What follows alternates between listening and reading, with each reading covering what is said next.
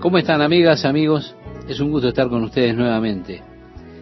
Tenemos aquí unas palabras griegas que son muy interesantes. Después de estas cosas, y uno se pregunta, ¿después de qué cosas? Y las cosas que tienen que ver con el juicio de Dios sobre la tierra. Después del juicio de ese gran sistema comercial de Babilonia, que será el sistema del anticristo, dice, después de esto oí una gran voz de gran multitud en el cielo. Estamos de regreso a la escena celestial. Yo quiero recordarle, estimado oyente, que cuando Juan escribe el libro de Apocalipsis, en el capítulo 1, versículo 19, se le encomienda escribir las cosas que él vio, las cosas que son y las cosas que serán después de estas. Si recuerda, usábamos esa palabra griega metatauta, después de estas cosas. Así que en el capítulo 1, él escribió la visión, aquello que él vio. En los capítulos 2 y 3 describe las cosas que tienen que ver con el misterio o con el ministerio también de la iglesia en la tierra. El capítulo 4 comienza con las palabras metatauta, después de estas cosas. Y fue allí, después de las cosas de la iglesia, que Juan fue llevado al cielo para contemplar la escena celestial, como ocurre en los capítulos 4 y 5 que ya hemos estudiado, hemos considerado largamente. Después estamos nuevamente de regreso a la tierra y allí viendo el juicio de Dios desde el capítulo 6 al capítulo 18, donde hemos visto que Dios derramó sus juicios, las copas de su ira sobre un mundo que rechazó a Dios, que odió a Dios, un mundo pecador. Bien, los juicios ya se completaron. Todo eso ya terminó. Por eso, luego de estas cosas, volvemos al cielo. Lo primero que tenemos allí es en el capítulo 19, versículo 1, oí una gran voz de gran multitud en el cielo que decía, aleluya.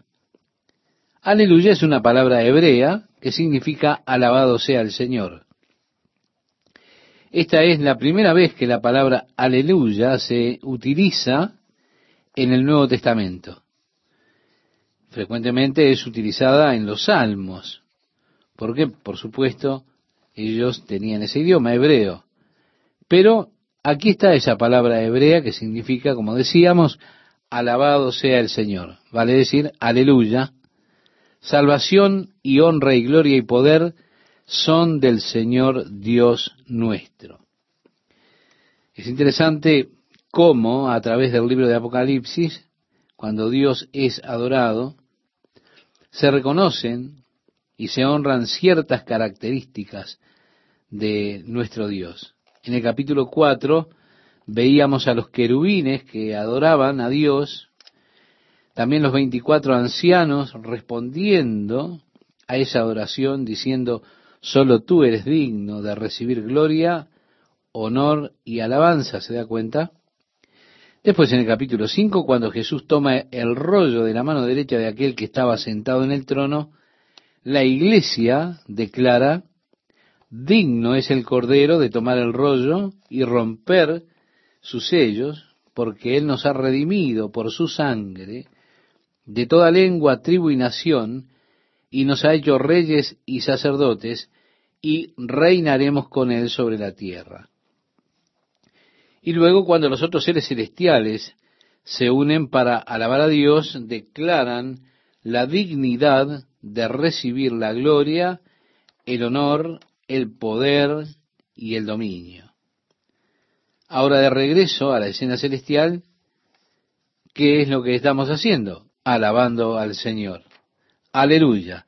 Salvación y honra y gloria y poder son del Señor Dios nuestro, porque sus juicios son verdaderos y justos.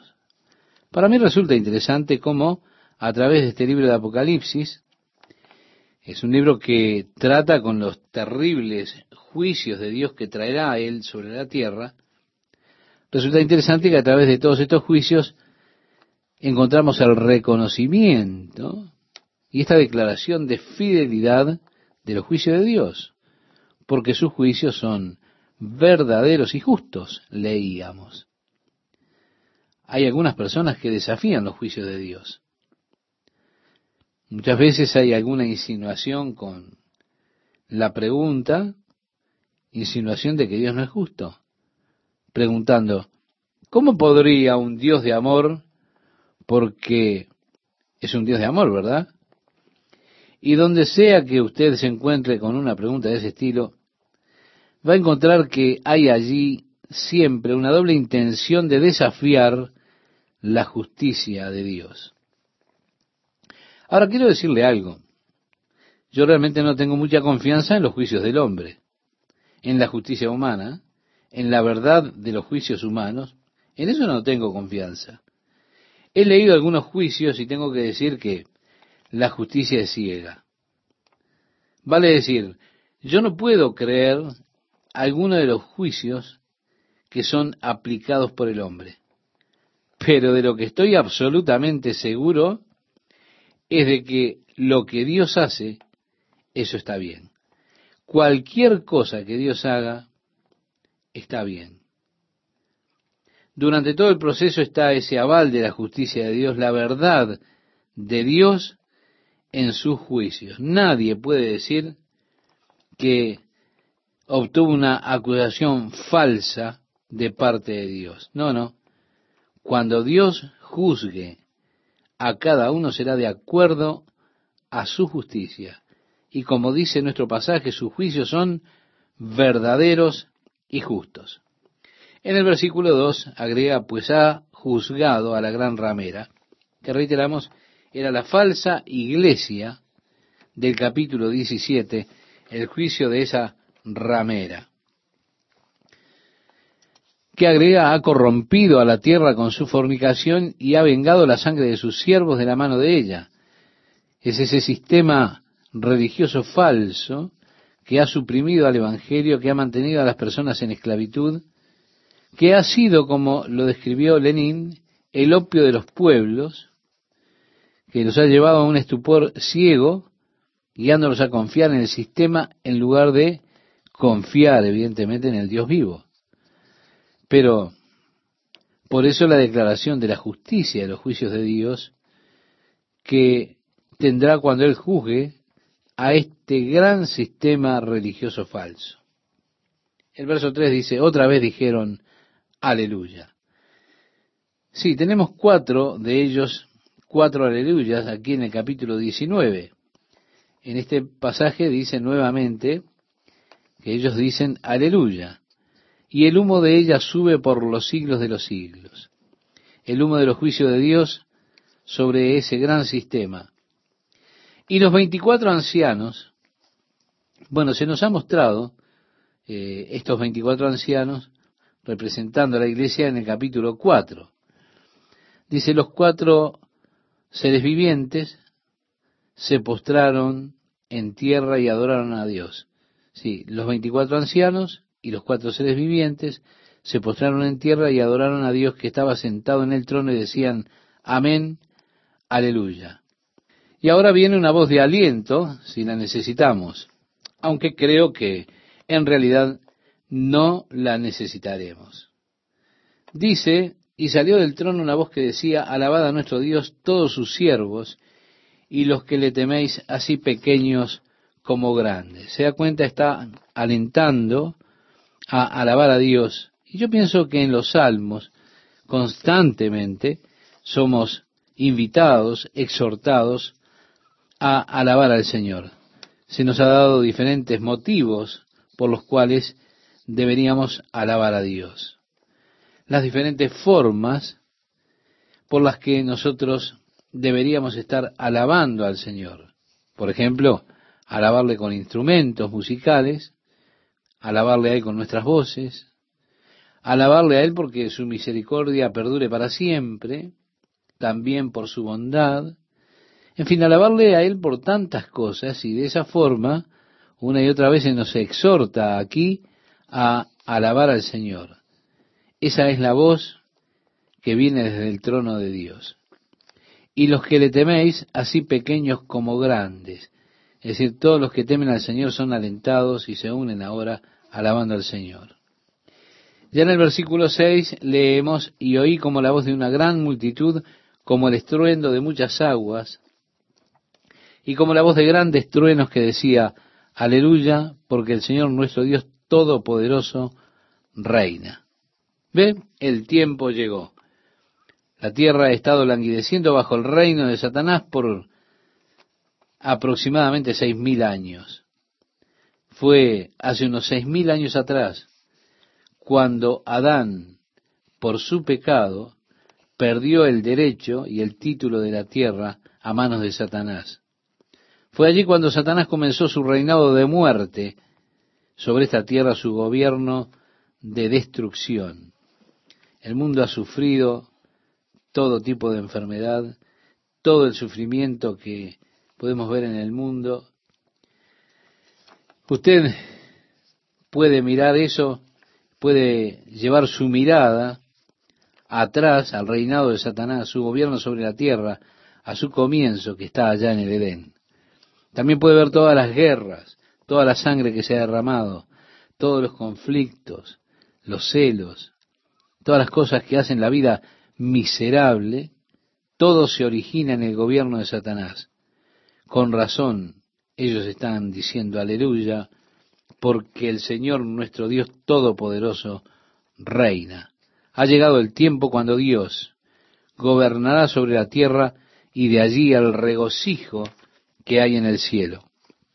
¿Por qué? Porque el tiempo ha llegado en que el Señor Dios omnipotente, todopoderoso, ha de reinar sobre todo sobre la tierra.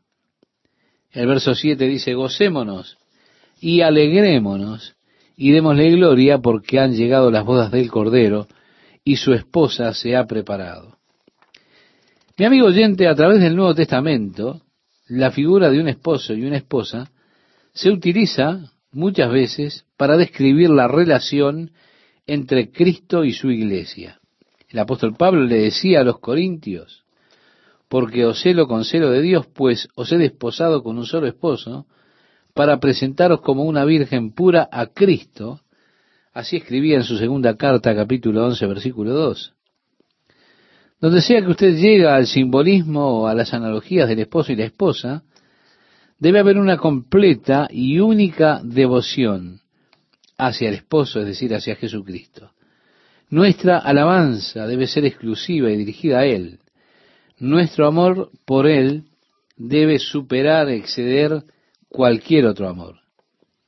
Y si se desarrolla en nuestra vida un amor por algo o alguna experiencia que exceda nuestro amor por el Señor, estaremos cometiendo adulterio espiritual, porque nuestro primer amor debe ser por Él y para Él.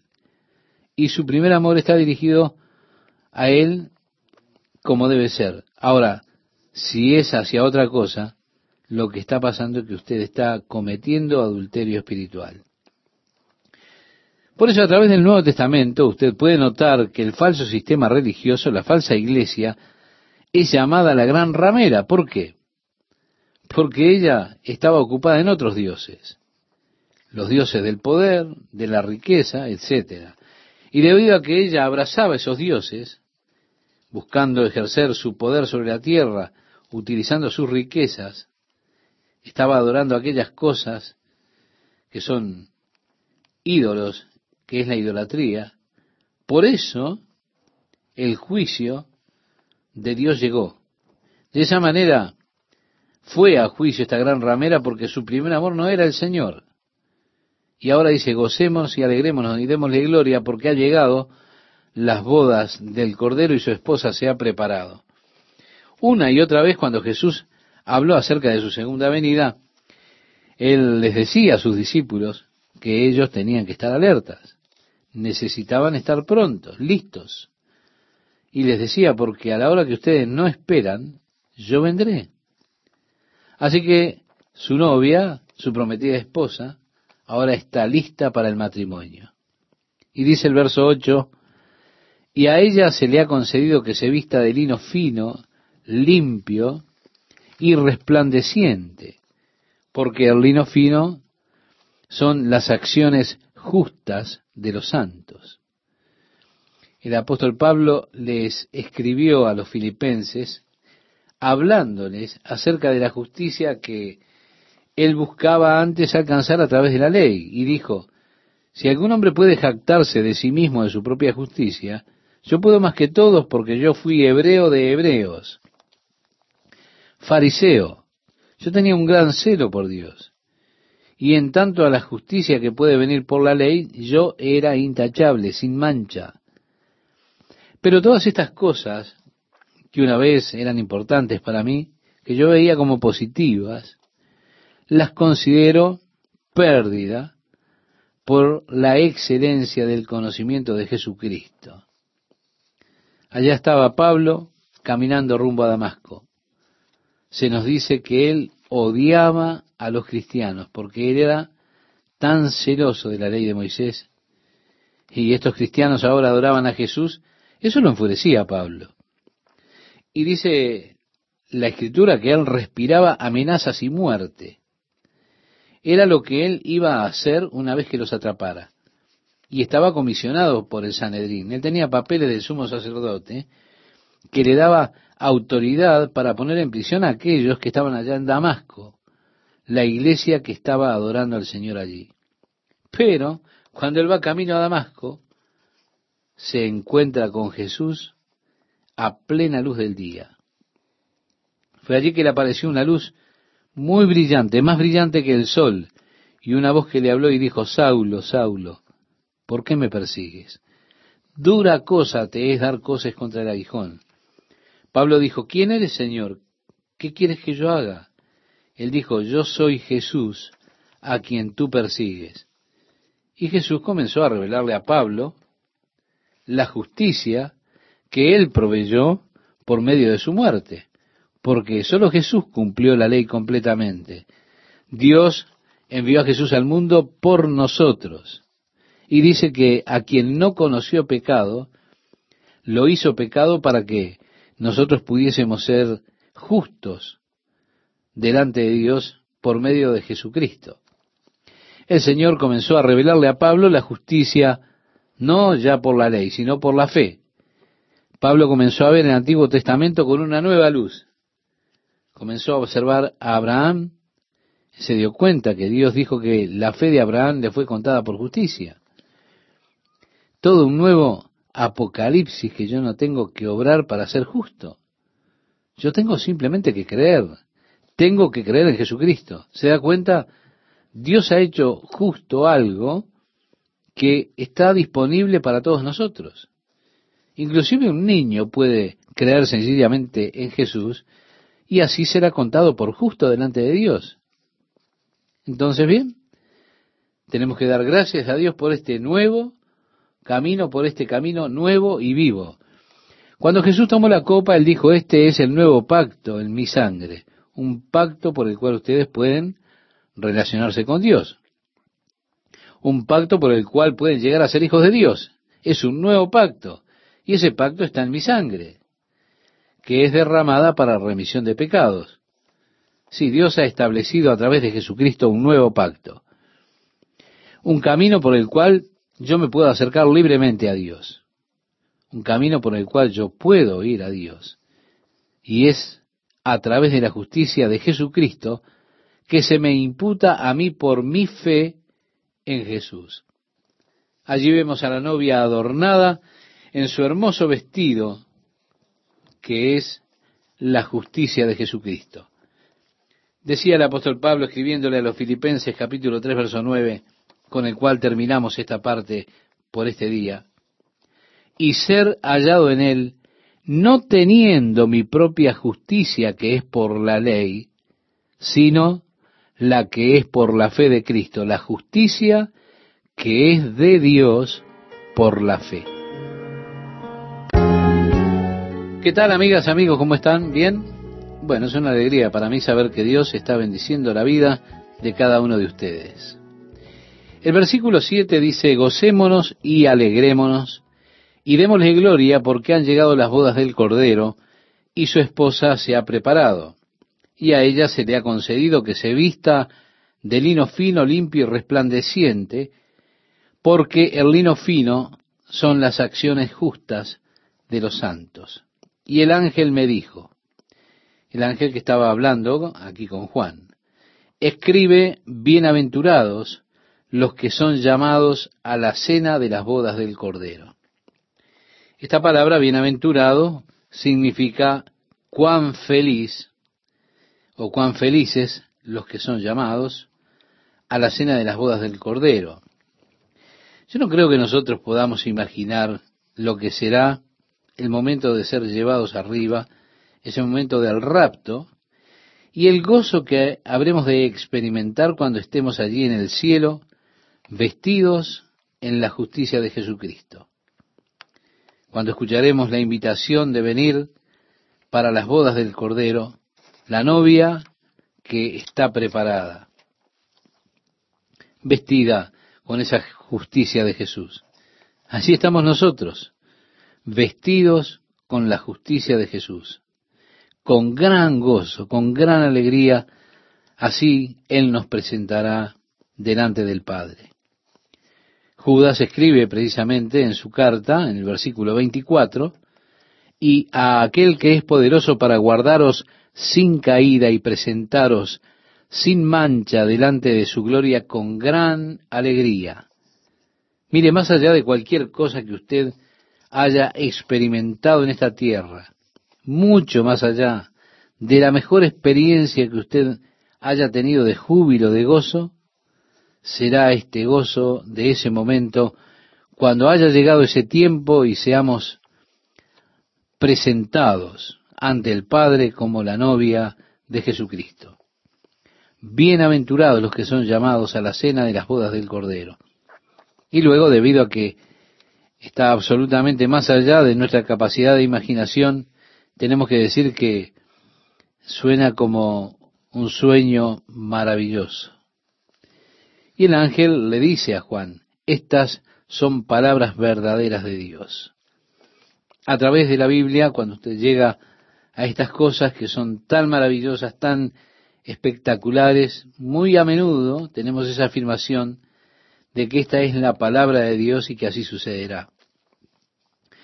Resulta interesante en el libro del profeta Ezequiel, en el capítulo 36, el Señor estaba hablando acerca del rejuvenecimiento de la tierra de Israel, el desarrollo agrícola que tendría lugar en los últimos días, profetizando que los montes, bueno, hablando de que estarían cubiertos de árboles, de los valles, decía el profeta acerca de la tierra, tú estarás llena de granos, tú estarás cultivado, cosechado y la tierra desolada, las montañas infértiles estarán forestadas, verdes serán fértiles.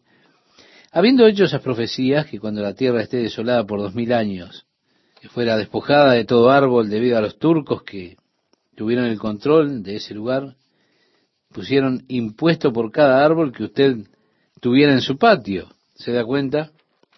Así que usted, si le pusieran un impuesto por cada árbol en su patio, usted hubiera hecho lo que ellos hicieron. Los tiraron abajo. Por eso los montes quedaron sin árboles. Aún así, Dios está profetizando que ellos estarían cubiertos con árboles. El desierto florecerá como la rosa. La tierra infértil se volverá como el jardín del Edén. Habiendo dicho estas cosas, parece algo que resulta totalmente imposible. Pero Dios dice allí, yo lo he dicho y yo lo haré. Y si usted va hoy en día a Israel, ¿qué cree que es lo que va a descubrir? que ellos lo hicieron. Los bosques están allí en las laderas, o los árboles, árboles frutales, los campos verdes, la agricultura, los frutos, todo lo que eso conlleva. Mire, ellos son el cuarto exportador más grande de todas las naciones del mundo. Están en cuarto lugar. Aún así, ellos son por lejos de las naciones más pequeñas que exportan fruta, la principal. Tan pequeña como del tamaño de New Jersey. Pero aún así, como Dios prometió al profeta Isaías o a través de él, días vendrán cuando Jacob echará raíces, florecerá y hallará renuevos Israel, y la faz del mundo llenará de fruto. Es Dios que dice, yo lo he dicho, así lo haré. Mira, a mí me gusta cuando Dios habla acerca de Él que lo va a hacer. Sí, Él lo hizo. Y así, cuando Daniel le interpretó el sueño a Nabucodonosor, le dijo, el sueño es cierto y la interpretación es verdadera. Cuando usted mira la historia, usted puede ver cómo ese sueño de Nabucodonosor sucedió y esos imperios gobernaron el mundo. Por eso cuando Dios afirma la verdad, es sólo para afirmarlo más en su corazón. Son cosas gloriosas. Bienaventurados los que son llamados a la cena de las bodas del Cordero. Y él me dijo, estas son palabras verdaderas de Dios. Por eso Juan dice, en este pasaje que estamos leyendo, yo me postré a sus pies para adorarle, y él me dijo, mira, no lo hagas, yo soy consiervo tuyo y de tus hermanos que retienen el testimonio de Jesús. Adora a Dios, porque el testimonio de Jesús es el espíritu de la profecía. Es Dios quien debe ser adorado. Bajo la ley decía el Señor, al Señor tu Dios adorarás y a Él solo servirás. Es bueno que usted recuerde cuando Satanás tentó a Jesús, lo llevó a la cima de un monte y allí le mostró los reinos del mundo, las glorias de ellos, y le prometió a Jesús que se los entregaría a él si Jesús se postraba y lo adoraba. Jesús le respondió a Satanás diciendo, escrito está, al Señor tu Dios adorarás y a Él solo servirás. Y solo Dios debe ser adorado. Leemos en el capítulo 2 del Evangelio de Mateo, en el versículo 11, que cuando aquellos hombres sabios llegaron, cuando nació Jesús, llegaron a la casa donde estaba Jesús, ellos se postraron y le adoraron. En el capítulo 8 de ese Evangelio, en el versículo 2, leemos acerca de un leproso que fue sanado, dice que fue corriendo a Jesús y se postró y le adoró. Leemos también del principal de la sinagoga en Capernaum, Jairo, que fue a Jesús, cayó a los pies de Jesús y le adoró. También podemos leer cuando él caminó sobre las aguas y llegó al barco donde estaban los discípulos, los discípulos le adoraron. Usted puede leer cómo las mujeres que venían de la tumba vacía donde Jesús había sido puesto, Jesús se les apareció y ellas lo tomaron de los pies y le adoraron. Luego, cuando Jesús aparece a sus discípulos, en el capítulo 28 de Mateo, el versículo 17, también leemos que ellos le adoraron. Ahora, si usted solo debe adorar a Dios y Jesús permitió que le adoraran a Él, ¿qué dice esto? Dice que Jesús es Dios. Es muy obvio. De esa forma, el hecho de que Él recibiera adoración, lo que está probando es que Jesús es Dios. Recuerda cuando esos cuatro hombres llevaron a su amigo en una camilla, Jesús estaba en Capernaum enseñando en una casa, ese amigo tenía parálisis, era un inválido. La parálisis era una de las etapas más avanzadas de la enfermedad conocida como la sífilis. Cuando ellos llegaron a la casa, vieron que había una multitud y no podían pasar con su amigo por medio de la multitud para llegar a Jesús. Así que con mucha inventiva subieron al techo de la casa, sacaron una parte del techo y bajaron a su amigo en una camilla allí al lado de Jesús. Jesús mirándolo le dijo, tus pecados te son perdonados. Bueno, estoy seguro que esos hombres que habían llevado a su amigo y lo bajaron con tanto trabajo por el techo, estarían diciendo, no, no, no, no estamos preocupados por eso, lo que queremos es que lo sanes. La reacción de los fariseos fue algo diferente. Ellos se enojaron realmente, dijeron, es una blasfemia, solo Dios puede perdonar pecados. Estoy seguro que este hombre pensó, wow, Sin duda, al ir progresando, la enfermedad que iba socavando más y más su vida, ¿no cree usted que este pecado le estaría atormentando? Le diría, qué tonto, ¿por qué hice eso? Qué tonto soy. Ahora mira por lo que estoy pasando, esta miseria, este sufrimiento. Soy un inválido, todo por mi lujuria, porque me entregué a la lujuria. Él estaba atormentado por su pecado y sin duda la palabra de Jesús provocó que su corazón saltara, se arrepintiera y además dijera mis pecados son perdonados. Pero Jesús para responderle a los fariseos les dijo, ¿qué es más fácil decir? ¿Tus pecados te son perdonados o decir levántate y anda? ¿Qué sería más fácil de decir? Sería más fácil de decir tus pecados te son perdonados. ¿Por qué? Y porque nadie puede mirar adentro si fueron lavados los pecados. Es un proceso interno que usted no puede ver. Así que usted podría ir por ahí diciéndole a la gente, tus pecados te son perdonados. Ahora, si usted le dice a una persona que está inválida, levántate, toma tu cama y vete a tu casa, y la persona no se levanta y se queda en ese lugar, se queda allí, es bastante obvio que en sus palabras no hay mucho poder. Por eso Jesús dijo, para que sepáis que tengo poder en la tierra para perdonar pecados, entonces le dice al hombre, toma tu cama, camina, vete a tu casa. Y el hombre se levantó, tomó sus cosas y salió caminando del lugar. ¿Qué mostró eso? Jesús no discutió que solo Dios puede perdonar los pecados. No, él solamente estaba probando allí, mostrándole a los demás que Él es Dios. Cuando fue aquel joven rico a ver a Jesús y se arrodilló delante de él, le dijo, Maestro bueno, ¿qué debo hacer para obtener la vida eterna? Jesús le dijo, bueno, guarda los mandamientos. Él dijo, ¿cuáles? Jesús le mencionó los seis mandamientos de la segunda tabla de la ley. Él le dijo, entonces a Jesús, yo los he guardado todos desde que era niño, pero Jesús le dijo, aún te falta algo si quieres ser mejor, ve, vende todo lo que tienes, dáselo a los pobres, y ven y sígueme, y tendrás tesoros en el cielo. Jesús le hizo allí una petición extraña. Él había dicho, maestro bueno. Jesús se detuvo y le dijo, ¿por qué me llamas bueno? Bueno hay solo uno y es Dios. ¿Por qué me llamas bueno? ¿Qué es lo que estaba diciéndole Jesús? ¿Le estaba diciendo yo no soy bueno? ¿O simplemente le está diciendo yo soy Dios?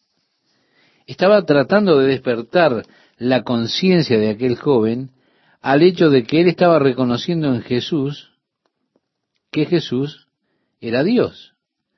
Por eso la pregunta de Jesús, ¿por qué me llamas bueno? Él estaba intentando despertar la conciencia de aquel joven que al ver a Jesús y al ver en él una calidad de vida que él deseaba, se preguntaba, ¿cómo puedo obtener esa cualidad, esa vida perdurable? Todo el tiempo Jesús afirmó que él y el Padre son uno. El que me ha visto a mí, ha visto al Padre, decía él. Así que aquí está Juan listo para adorar un ángel. Pero el ángel le dice, no, no, no, no, no, no no lo hagas, yo soy siervo juntamente contigo, adora a Dios. Y después declara que el testimonio de Jesús es el espíritu de la profecía. Muchas veces las personas me preguntan, ¿los Estados Unidos están dentro de la profecía? Yo digo, no. El espíritu de la profecía es Jesús. Toda la profecía o todas las profecías están centradas alrededor de la persona de Jesús. Todas las profecías del Antiguo Testamento tienen como centro la persona de Jesús. Ellos profetizaban al Mesías que habría de venir, las condiciones que se darían alrededor de Israel y todo lo demás, porque eso es lo que tenía que ver con el Mesías. Las profecías que tenemos hoy están centradas en Jesús, pero están centradas en la segunda venida de Jesús, las circunstancias mundiales, todas las cosas cómo se relacionan con Jesús y su segunda venida. El testimonio de Jesús es el espíritu de la profecía. Así que Juan dice, entonces vi el cielo abierto y he aquí un caballo blanco y el que lo montaba se llamaba fiel y verdadero. Algunas personas se preguntan, ¿habrá animales allá? ¿Estará mi perro en el cielo? Bueno, yo no sé si mi perro va a estar allá, pero sí sé que allí hay caballos blancos. Él se llamaba, el que venía en ese caballo blanco, fiel y verdadero. Y con justicia juzga y pelea. Sus ojos eran como llama de fuego y había en su cabeza muchas diademas.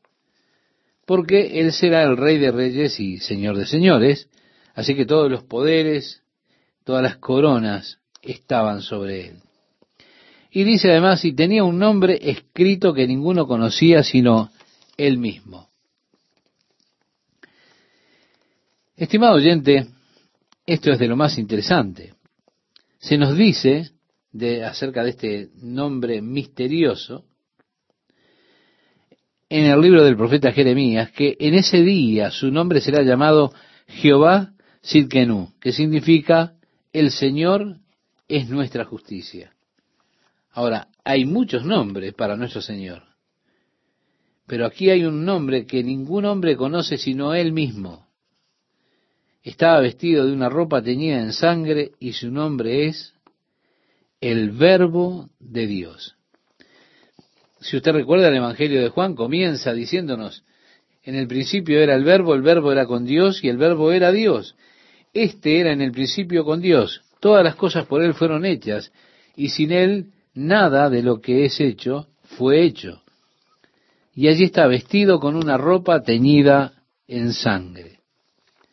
Juan dice en el libro de Apocalipsis capítulo 5, cuando el ángel le pregunta, ¿quién es digno de tomar el rollo y romper el sello? Y ningún hombre fue hallado digno en el cielo, ni en la tierra, o debajo del mar, y Juan comenzó a llorar. Ya hemos hablado acerca de esto cuando estudiamos el capítulo 5 de Apocalipsis. Y allí los ancianos le dijeron, no llores, Juan, he aquí el león de la tribu de Judá ha prevalecido para tomar el rollo y romper sus sellos. Y Juan dice, miré y lo vi a él como un cordero que ha sido inmolado, sus vestidos teñidos de sangre. Si vamos al libro del profeta Isaías, en el Antiguo Testamento, en el capítulo 63, profetizando acerca de nuestro Señor y de ese periodo de juicio, ese periodo de justicia y juicio, en la guerra, dice allí, ¿quién es este que viene de Edom, de Borra, con vestidos rojos? Este hermoso en su vestido, que marcha en la grandeza de su poder. Yo, el que hablo en justicia, grande para salvar. ¿Por qué es rojo tu vestido y tus ropas como del que ha pisado en lagar? He pisado yo solo el lagar, y de los pueblos nadie había conmigo. Los pisé con mi ira, y los hollé con mi furor, y su sangre salpicó mis vestidos, y manché todas mis ropas. Porque el día de la venganza está en mi corazón, y el año de mis redimidos ha llegado. Mire, y no había quien ayudara, y me maravillé que no hubiera quien sustentase, y me salvó mi brazo y me sostuvo mi ira, y con mi ira hollé los pueblos y los embriagué en mi furor, y derramé en tierra su sangre. Sí, en justicia él hizo juicio e hizo guerra. Estimado oyente, Isaías lo describe a Jesús como quien viene para traer su juicio, el juicio final de la tierra, cuando llegue el momento de su regreso. Amigas, amigos, es un gusto para mí compartir estos momentos con ustedes. Juan decía, entonces vi el cielo abierto y he aquí un caballo blanco y el que lo montaba se llamaba fiel y verdadero y con justicia juzga y pelea. Sus ojos eran como llama de fuego y había en su cabeza muchas diademas. Sí, seguramente porque Él es el Rey de Reyes y Señor de Señores. Así que todos los poderes, todas las coronas serán dadas a Él. Y tenía un nombre escrito que ninguno conocía, sino Él mismo. He allí el misterioso nombre que hablábamos en el programa anterior. En Jeremías se nos dice que ese, ese día que llegará, su nombre será Jehová Sircanú, que significa el Señor es nuestra justicia. Hay muchos nombres que tiene nuestro Señor en el Antiguo Testamento. Pero aquí este nombre, ningún otro hombre lo conoce, sino que él conoce, solamente él lo conoce, lo conoce él mismo. Estaba vestido de una ropa teñida en sangre y su nombre es el Verbo de Dios. Como mencionábamos también en la última oportunidad, Isaías 63 expresaba quién es este que viene de Edom, de Borra, con vestidos rojos, este hermoso en su vestido, que marcha en la grandeza de su poder. Yo, el que hablo en justicia, grande para salvar. Y ahora la pregunta, ¿por qué es rojo tu vestido y tus ropas como del que ha pisado en lagar? Y allí está la respuesta, he pisado yo solo el lagar, y de los pueblos nadie había conmigo. Los pisé con mi ira y los hollé con mi furor, y su sangre salpicó mis vestidos, y manché todas mis ropas, porque el día de la venganza está en mi corazón, y el año de mis redimidos ha llegado. Mire, y no había quien ayudara, y me maravillé que no hubiera quien sustentase, y me salvó mi brazo, y me sostuvo mi ira, y con mi ira hollé los pueblos, y los embriagué en mi furor, y derramé en tierra su sangre. En justicia, él hace juicio y guerra, de acuerdo a lo que hemos leído en Isaías capítulo 63, versículos 1 al 6. Sí, Isaías le describe como aquel que viene para traer su juicio, su juicio final sobre la tierra cuando regrese.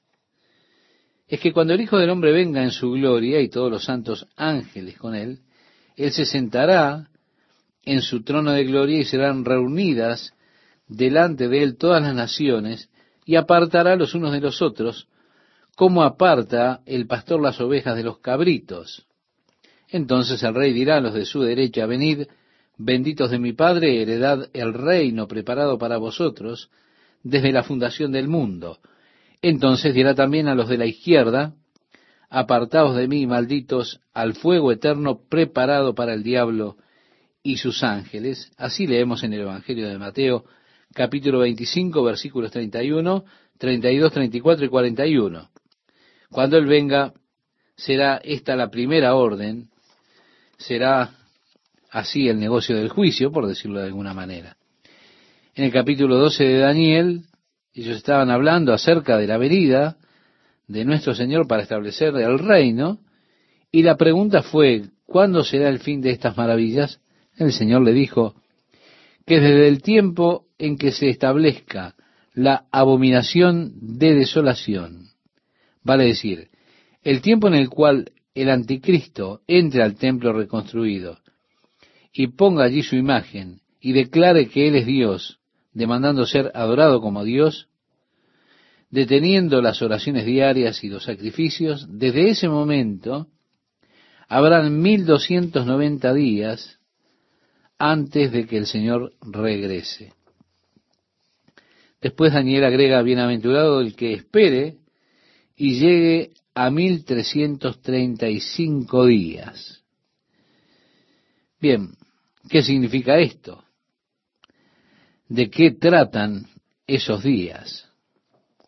Los primeros días cuando venga Jesús serán días de juicio donde aquellos que hayan sobrevivido a la gran tribulación serán traídos delante de Él y será determinado en ese tiempo cuál de ellos ha de ser destinado al infierno y cuál tendrá permiso para entrar en el reino. Si usted está aquí después de los 1335 días, querrá decir que, bueno, ha logrado el objetivo. Por eso, bienaventurado el que espere y llegue a los 1335 días. Eso dice que usted habrá pasado por todo ese periodo de juicio y le será permitido entrar en el reino cuando Él esté reinando aquí sobre la tierra. El versículo 14 nos dice, y los ejércitos celestiales, vestidos de lino finísimo, blanco y limpio, le seguían en caballos blancos. La Biblia nos dice, he aquí vino el Señor con sus santas decenas de millares para hacer juicio contra todos. Esta es la profecía de Enoch que la encontramos en, el, en la carta de Judas, versos 14 y 15. El apóstol Pablo decía a los colosenses, cuando Cristo vuestra vida se manifieste, entonces vosotros también seréis manifestados con Él en gloria, en el capítulo 3, verso 4 de su carta. Y regresando, cuando Jesús vino a establecer, o cuando Él viene a establecer su reino, el reino de Dios sobre la tierra, allí leemos, y nosotros viviremos y reinaremos con Él por mil años. Esa será, estimado oyente, nuestra canción de Apocalipsis capítulo 5. Volviendo al capítulo 19 de Apocalipsis, desde el verso 15 en adelante leemos, de su boca sale una espada aguda para herir con ella las naciones y él las regirá con vara de hierro. Y él pisa el lagar del vino del furor y de la ira del Dios Todopoderoso. Y en su vestidura y en su muslo tiene escrito este nombre, Rey de Reyes y Señor de Señores. Así que su nombre es la palabra de Dios. Hay un nombre que nadie sabe sino Él, el verbo de Dios, la palabra de Dios. Y hay un nombre en su vestimenta, Rey de Reyes y Señor de Señores. De su boca sale la espada aguda. Y leemos nosotros que la espada aguda tiene que ver con la palabra de Dios. Así lo dice escribiendo a los hebreos, en el libro de Hebreos, Dice que la palabra de Dios es viva y eficaz y más penetrante que toda espada de dos filos. También leemos que al principio Dios creó los cielos y la tierra y dijo Dios sea la luz. Él habló y la luz existió. En lo que es dado a conocer llamado el fiat divino. Jesús es precisamente esa luz. Él lo dijo, yo soy la luz del mundo. Las palabras que salen de su boca son como una espada aguda. En otras palabras, no hay batalla verdaderamente. Cuando Él habla, Él con el poder de esa espada que sale de su boca, es vencedor. Él viene a hacer guerra, pero todo lo que tiene que hacer es hablar su palabra. Basta eso para que el enemigo sea destruido. Así que esto es lo que nos quiere decir cuando expresa de su boca sale esta espada afilada, esta espada aguda, y que con ella golpea a las naciones, él comienza a gobernar con vara de hierro. La regla de Cristo será realmente una regla de hierro, podríamos decir, blindado. La forma de gobierno más eficiente será la de Cristo. Si Él como rey, es que la forma de, de reino más eficiente es la monarquía, según la palabra de Dios. Y es buena, pero claro, si el monarca es bueno. Ahora, si el monarca es un tirano, el, gobierno es un infierno. Pero Jesús es el rey de reyes y señor de señores, y créame, su gobierno será el único gobierno justo, el único gobierno de justicia que habrá conocido la tierra en su cabalidad será aplicado con firmeza. Los que no quieran acatar serán tratados con severidad. Y según entiendo yo, cuando vengamos a reinar con Cristo sobre la tierra, seremos ejecutores de su justicia. Nos será dada autoridad sobre los territorios aquí.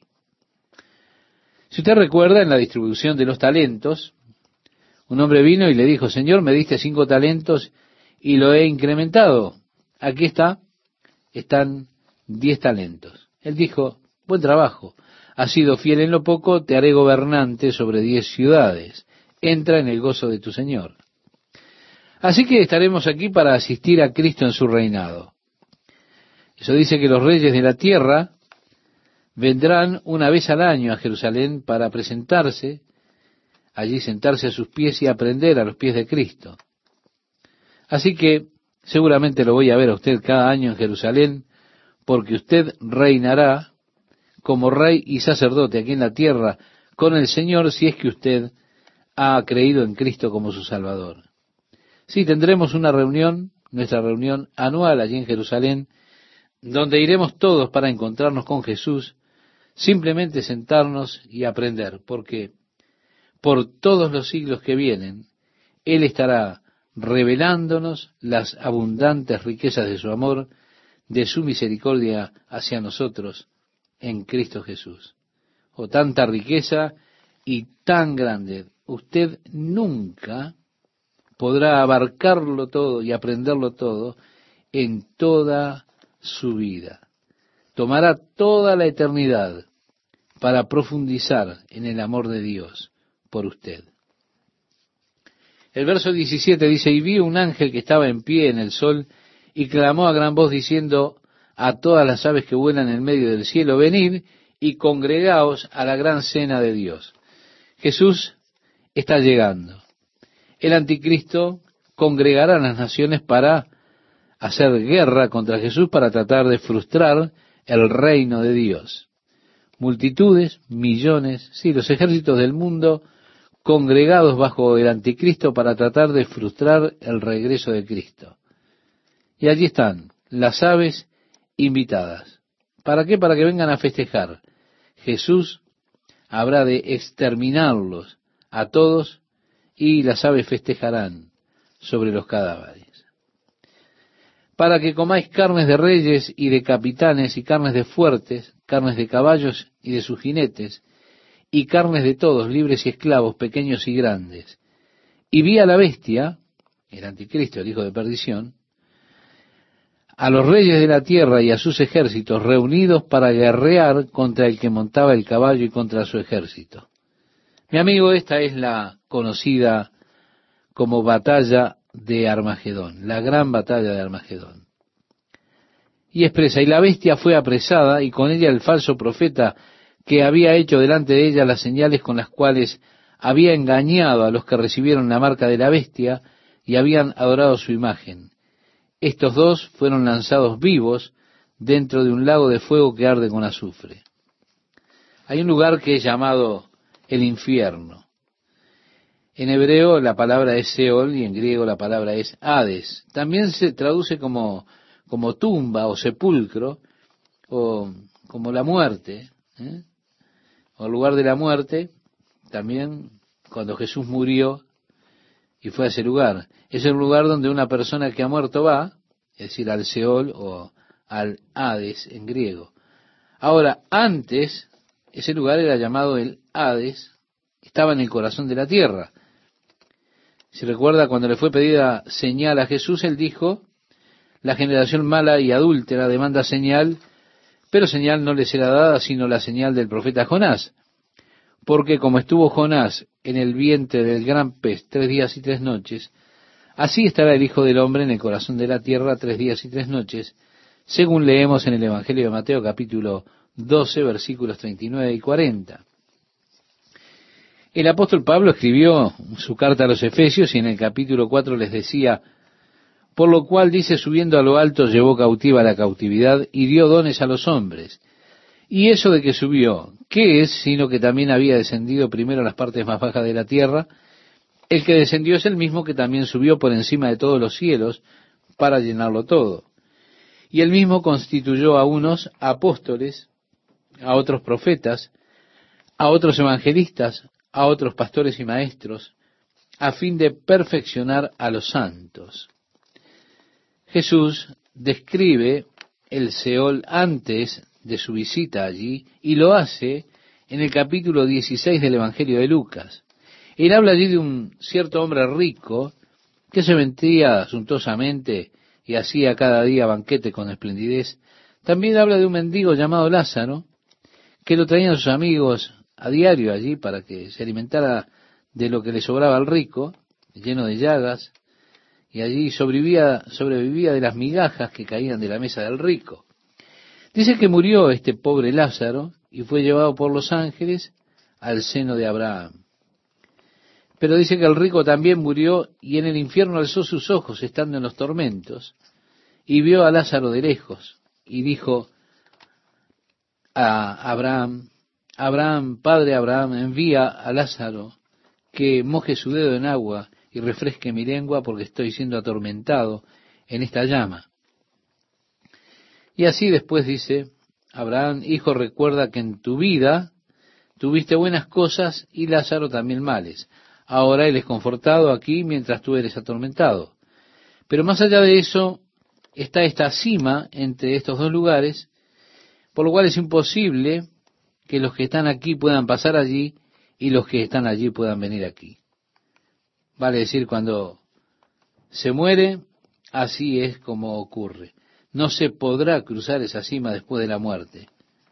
Cuando Jesús murió, Él fue y le predicó a las almas que estaban encarceladas, y cuando Jesús resucitó, Él llevó cautiva la cautividad y guió a los que estaban en cautividad. En las profecías en cuanto a Jesús, en Isaías capítulo 61 dice, Él vino para abrir las puertas de la prisión a los que estaban atados, a libertar a los que estaban cautivos. ¿Sí? Él condujo a los cautivos a la libertad de su cautividad. En Efesios capítulo 4 dice que cuando él vació esa sección del Hades, se habla allí también de esa experiencia.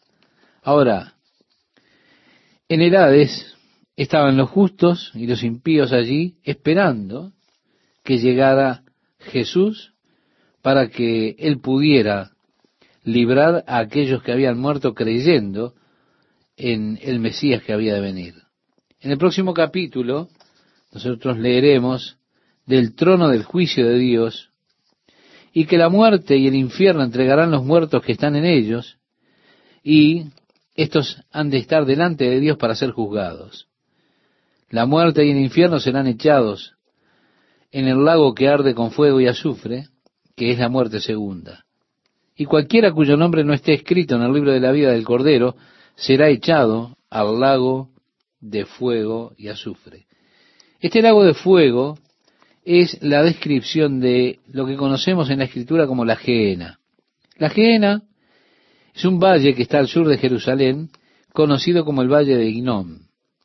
Era el valle donde en tiempos de apostasía de la nación de Israel adoraban a Baal y a Moloch. Allí prendían hogueras, tomaban a sus bebés y los arrojaban al fuego como ofrenda para Moloch o para Baal. Esto era lo que se menciona en la Biblia como hacer pasar sus hijos por el fuego. Los israelitas estaban haciendo eso. Era el método que tenían para deshacerse de los hijos que habían nacido. Uno podría decir no tenían las técnicas del aborto que hay en estos días, así que esperaban que el niño naciese y después lo echaban en la hoguera en su adoración al Dios del placer. Qué prácticas horribles. Más tarde, en el tiempo de Cristo, el valle de Inón se convirtió en un vertedero de basura de la ciudad de Jerusalén. Iban constantemente allí a quemar basura, a quemar los desechos que se arrojaban en ese valle. Por lo tanto, el nombre de Geena habla de un lugar de fuego continuo y se describe como el lago que arde con fuego y azufre. Bien, los primeros ocupantes de la Geena serán el anticristo y el falso profeta. Ellos estarán allí como aislados, solos, por mil años, mientras Satanás estará atado en el abismo, ese pozo sin fondo. Porque cuando Jesús regrese, Satanás será atado y será puesto en ese lugar que es llamado abismo. Después será liberado y estaremos viendo acerca de esto en el próximo capítulo. Será liberado por un breve tiempo al finalizar los mil años de reinado de Cristo y entraremos en eso próximamente cuando miremos el capítulo 20. Pero reitero, la bestia y el falso profeta son echados vivos al lago que arde con fuego y azufre, que es la muerte segunda. Es el destino final. Más tarde será lanzado Satanás allí después de mil años y dice, donde está la bestia y el falso profeta. no donde ellos fueron consumidos. Esto es importante. Fueron lanzados allí, pero no están consumidos. No, no. Es donde ellos están en la destrucción, pero están. Usted sabe de algunos grupos que enseñan la aniquilación del impío, pero usted no encuentra eso en las escrituras. Usted encuentra que las escrituras dicen, el humo de su tormento asciende por siempre y siempre, es decir, aionios pros aionios, que significa en griego de siglo en siglo. El versículo 21 de este capítulo 19 dice, y los demás fueron muertos con la espada que salía de la boca del que montaba el caballo, y todas las aves se saciaron de las carnes de ellos.